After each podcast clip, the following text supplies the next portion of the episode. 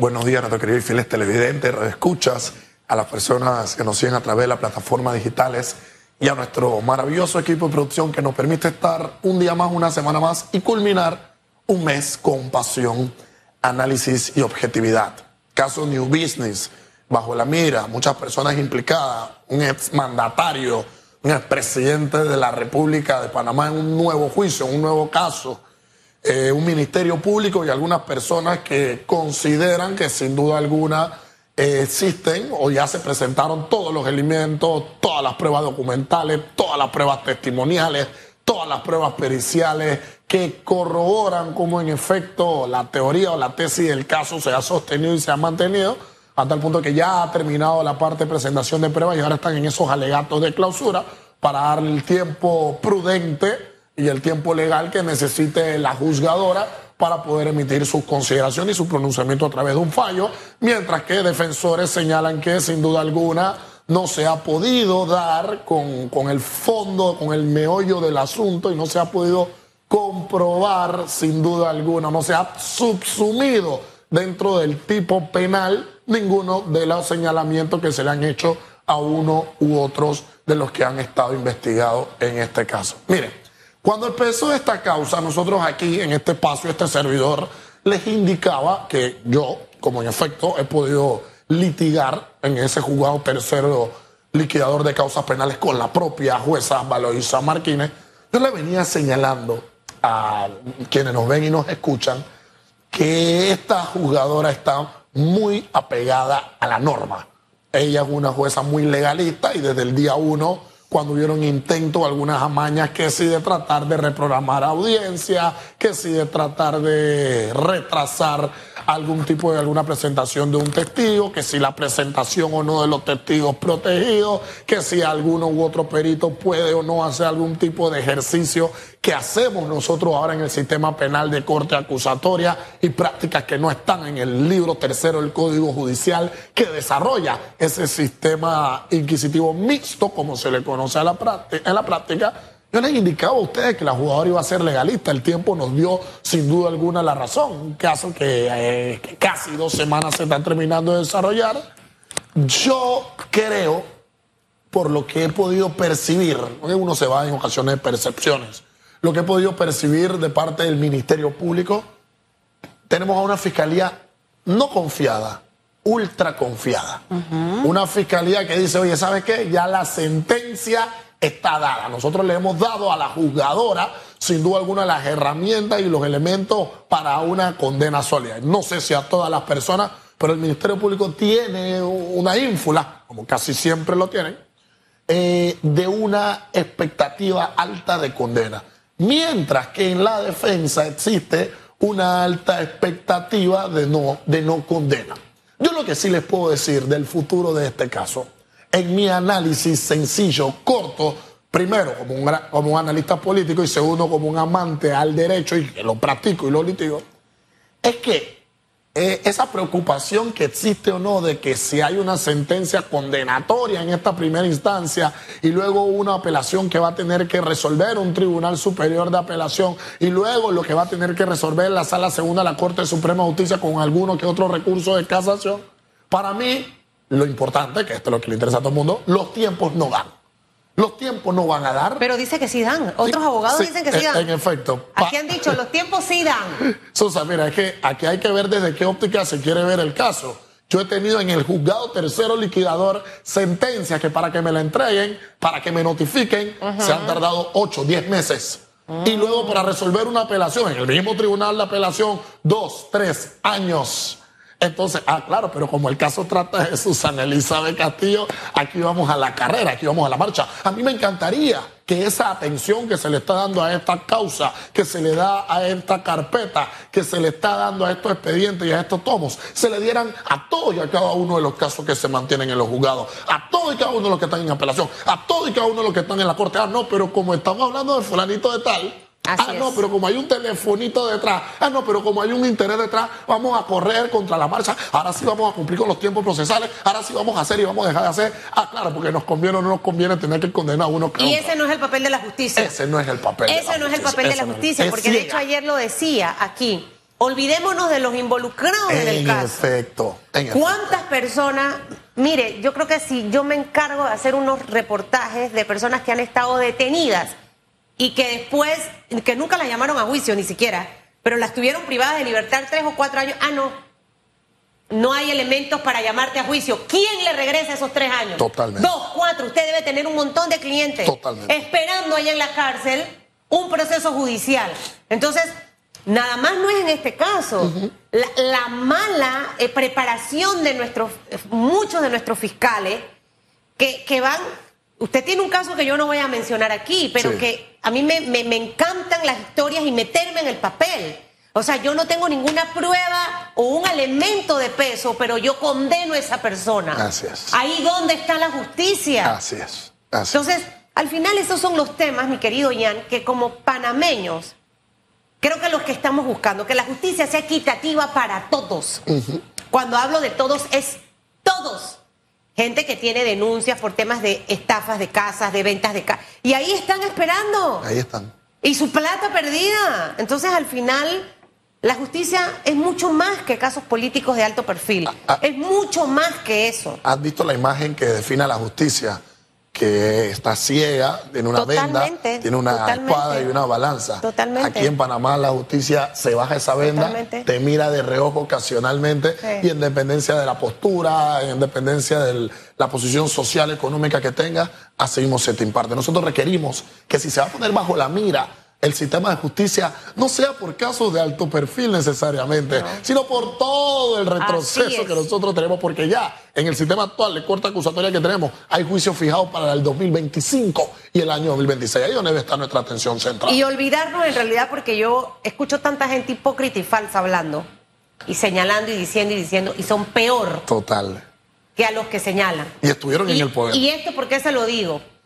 Porque ahora nos abocamos todos a un proceso de elecciones en el 2024 y parte de la entrevista también con el señor Álvarez, que le, decíamos, o sea, si realmente a, a la clase política de este país le interesa Panamá, yo me siento y veo posibilidades. A veces a uno le toca sentarse hasta con el, el enemigo y trabajar para lograr los resultados que uno está buscando. Y cuando hablo de enemigos, enemigos de los que uno, uno no, no, no, no, tiene una relación de amistad y lo hemos visto desde películas hasta lecturas de libros que se convierten en películas y que pasan en la vida real. ¿Por qué la clase política no puede en realidad llevar a eso? ¿Qué es lo que necesita en este momento escuchar el panameño? Las propuestas para resolver sus problemas, que tenemos muchos, todos. Entonces al final esta, esta peleadera, que si voy arriba, que si voy abajo, que si tú sí, que si tú no, que el otro sí. Mientras sigan en eso, hay otros que sí están aprovechando las oportunidades. Totalmente. Entonces, eh, eh, ¿sabes? Están desconectados en realidad. Totalmente. Me, encanta tu reflexión, mi querida Susan Elizabeth, porque este servidor en este programa, tenemos muchos años, gracias a Dios, esperamos que sean muchos años más, analizando de manera objetiva. Yo soy amante de las analogías, siempre las presento. ¿Y por qué yo tengo una necedad con las analogías? ¿Por qué soy terco siempre con traer ejemplos, traer vivencias pasadas, históricas, actuales? ¿Por qué? Porque nos sirve para aprender cuestiones que han ocurrido. Nos sirve para comparar situaciones que se han presentado, situaciones que otros personajes, que otros países han tenido de frente. ¿eh? Y oye, uno dice, si la barba de tu vecino anda por ahí encendiéndose, usted ponga la suya en remojo. Y en este espacio yo he hablado de lo que ocurrió en la Argentina con el kirchnerismo.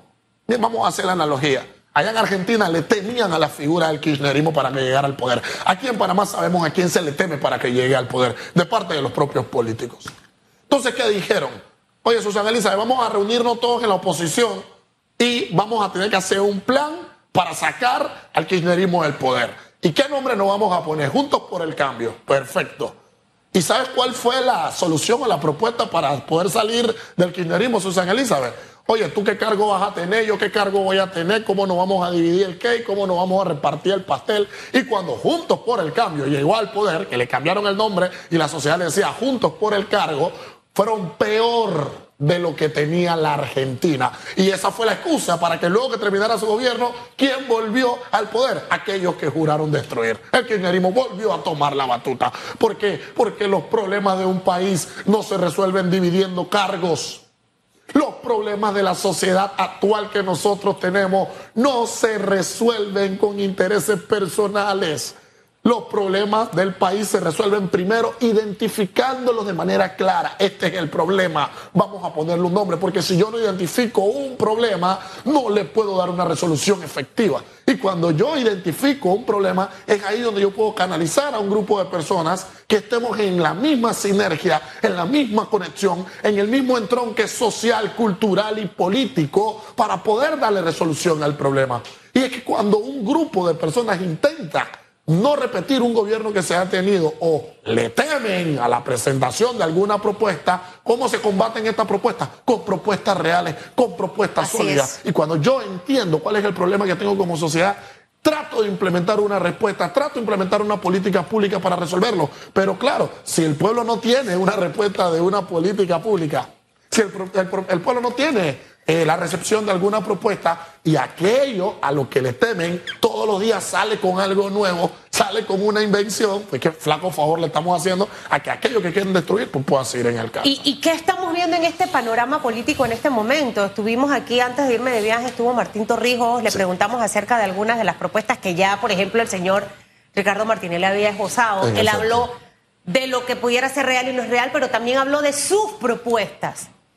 Y, poniendo a Martín en perspectiva, ¿qué es lo que estamos viendo de él en este momento? Que se está sentando con todos los sectores a conversar. ¿Cómo debe ser? A conversar de los problemas del panameño, pero ¿qué están haciendo el resto de los candidatos? El resto de los candidatos está caminando por el tema de sus primarias. Entonces, cuando ponen los copies en, en las publicaciones, escuchando, no, eso no es escuchar.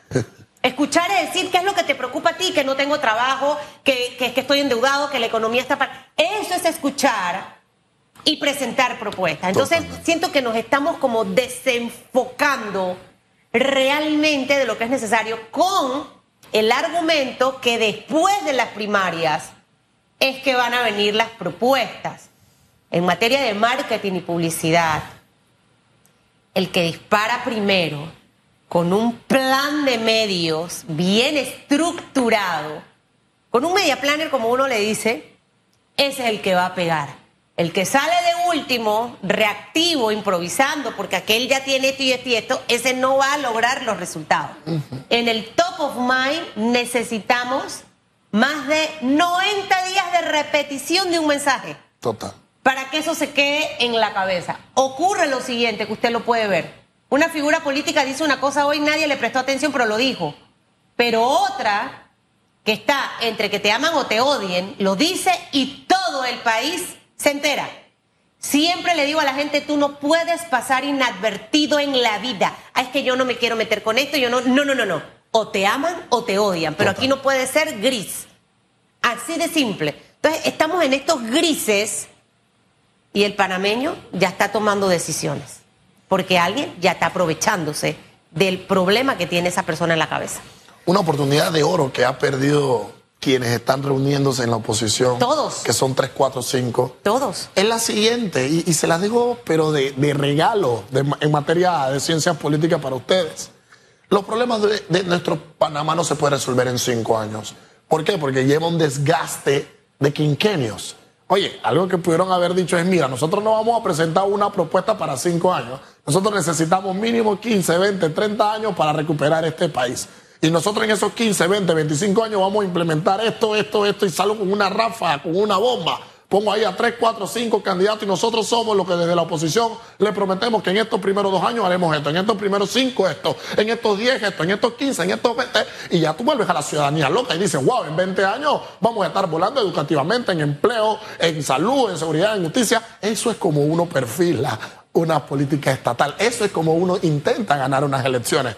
Pero si disto de esta realidad y trato de continuar con la misma película, solo que con distintos actores, pues flaco favor le están haciendo a aquello que intentan destruir, se vuelva sin duda alguna a repetir y esté en manos de ustedes y en sus mentes y en sus cabezas y corazones que tuvieron una oportunidad clave y de oro, pero no se supo aprovechar. El timing político es importante y se aprovecha de la mejor manera. Y máxime Cuando tienes a un país con todos los recursos, con todas las personas intentando echar hacia adelante, con todos los problemas allí frente a ti, solamente hay que saber cómo poder aprovecharlo y presentar una propuesta clara y contundente que responda a las necesidades que tenemos como pueblo. Muchos retos por delante. La decisión al final la tenemos todos los ciudadanos. Total. Desde este momento ir viendo, observando, analizando profundamente cada una de esas propuestas porque al final lo que queremos es que al país le vaya bien, que, a todos los parameños nos vaya bien,